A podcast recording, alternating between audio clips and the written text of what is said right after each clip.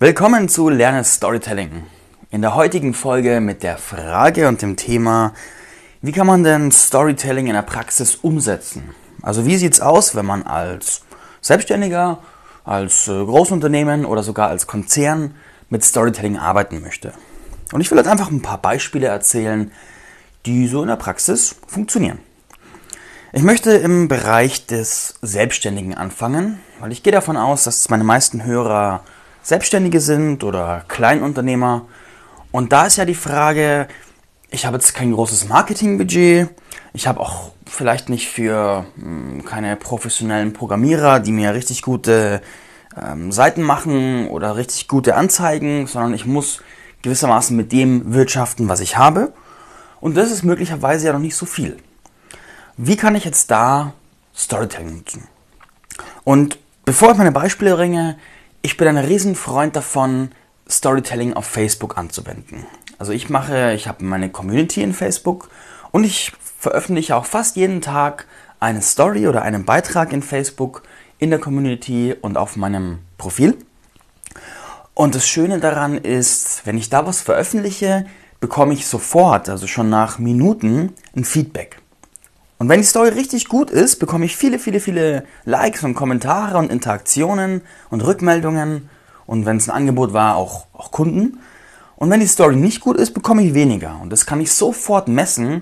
Ich muss mich also niemals im Bereich der Theorien aufhalten und der Vermutungen, sondern ich sehe wirklich Ergebnisse. Und das kann ich im Vorfeld nur jedem empfehlen. Facebook ist eine Schule der Rückmeldung. Jetzt habe ich eine, eine, eine Freundin von mir, die Melanie Kaltenbach, und die ist ein super Beispiel dafür, wie man Storytelling umsetzen kann, wenn man ein, ich sag mal, abstraktes Thema hat. Und Melanie, ihr Thema ist, sie hat das X-Frequencer getauft. Und zwar geht es, ich versuche es mal gut zu erklären, um Menschen, die in gewisser Weise hochsensibel sind, die sich aber nicht in einer, in einer, in einer Opferrolle finden wollen, von wegen, oh, ich spüre so viel und alles ist so hart, sondern die versuchen aus dem das Beste zu machen und die auch ihre Sensibilität schulen, um daraus Fähigkeiten abzuleiten, wie zum Beispiel ein sehr gutes Gespür für Menschen, eine sehr gute Voraussicht auf Dinge, die passieren werden oder ähnliche Sachen. Und es geht auch sehr weit in den Bereich der Spiritualität. Also zum Beispiel ihr aktueller Kurs, den sie jetzt dann anbietet, ist ein Channeling-Kurs. Und das ist natürlich ein Thema, das vom, vom klassischen Mainstream super weit weg ist und wo man sich als Anbieter natürlich die Frage stellen darf, wie, wie verbreite ich das? Ja, wie kommuniziere ich das? Wie fasse ich das in Worte? Und was die Melanie gemacht hat, ist, sie hat gelernt, Storytelling anzuwenden. Sie hat gelernt, ihre Sache in Geschichten zu packen und schreibt jetzt regelmäßig Stories darüber, wie sie die Welt wahrnimmt, wie es ist, so, so zu sein und wie mm, in irgendwelchen Guru-Kulten Schindluder mit Leuten, die so sind wie ihre Community, getrieben werden. Und sie beschreibt es in ihren Stories regelmäßig und ihre Leser lesen diese Stories und finden sich darin super gut wieder. Und die haben also da einen sehr hohen Wiedererkennungswert und zwar einen viel höheren, als wenn sie versucht, das zu beschreiben. Also wenn sie jetzt sozusagen diese klassischen Beschreibungen wählen würde, wie du hast das Gefühl, du bist anders wie andere und du spürst, was andere nicht spüren, ist es zwar schön, aber nicht so wirksam wie die Story, die live beschreibt, als wäre man in einem Film dabei, wie es ist, so sich zu fühlen und so zu leben und was man so machen kann. Und sie ist ein gutes Beispiel, hat auch mit mir gelernt und setzt es wirklich gut um. Ein zweites gutes Beispiel ist Christina Emmer. Die ist in der, speziell in der Coaching-Szene ist sie mh, hm, ziemlich bekannt. Also manche sagen auch, sie ist das gute Herz der Coaching-Szene, hat die Werde sichtbar als Coach-Community die letzten Jahre aufgebaut auf eine Größe von 15.000 Mitglieder und ist dementsprechend im Bereich Coaching halt einfach bekannt, vor allem im Bereich Positionierung. Und was sie gemacht hat, ist von Beginn an, ist, sie hat auf ihren Blogs und auch auf Facebook, vor allem auf Facebook, einfach immer ihre Geschichten erzählt. Und sie hat auch erzählt, wo sie gerade steht, was sie gerade vorhat, wo sie gerade hin will. Dann hat sie auch mal größere Veränderungen durchgemacht. Sie hat zum Beispiel mal ihre große Coachgruppe mit 15.000 Leuten einfach abgegeben, um sich dann dem Thema Sexualität zu widmen und ganz woanders hinzugehen und später wieder in ihre alte Richtung zurückzukehren. Und bei allem, was sie gemacht hat, hat sie nicht gesagt, so, jetzt bin ich hier Deep Sexuality, sondern sie hat die Geschichten erzählt, was so in ihr vorgeht, wie sie sich fühlt und wie dieser Prozess, dieser Loslösungsprozess von dem, was alt, alt war, von ihr passiert ist. Und durch dieses Erzählen ihrer Geschichten, also es ist so lustig, weil wo ich ihren Blog zum ersten Mal gesehen habe, ihren Positionierungsblog, habe ich vier Artikel gelesen und nach dem vierten dachte ich mir, boah, das sind so spannende Geschichten, aber wann geht es denn jetzt mal um Positionierung und nicht um sie? und sie ist damit Tatsächlich hat sie damit ihren Erfolgsweg gebahnt und hat eine wirklich treue Community aufgebaut. Und sie hat auf ihrem Facebook-Profil hat sie 5000 Freunde, also die Obergrenze und irgendwie 3000 Abonnenten. Also das ist schon eine Nummer. Wenn ich jetzt eine Ebene ähm, größer denke, wenn ich jetzt auf ähm, große Firma-Ebene denke, dann will ich nochmal Edeka als Beispiel ranziehen. Weil Edeka setzt in seinen Werbespots wirklich fantastisches Storytelling ein und ich kann immer wieder nur schwärmen. Also, wenn du es noch nicht gemacht hast, dann geh mal auf YouTube und such Edeka Werbespots und guck dir ein paar an, dann weißt du, was ich meine. Und die meisten von euch kennen's.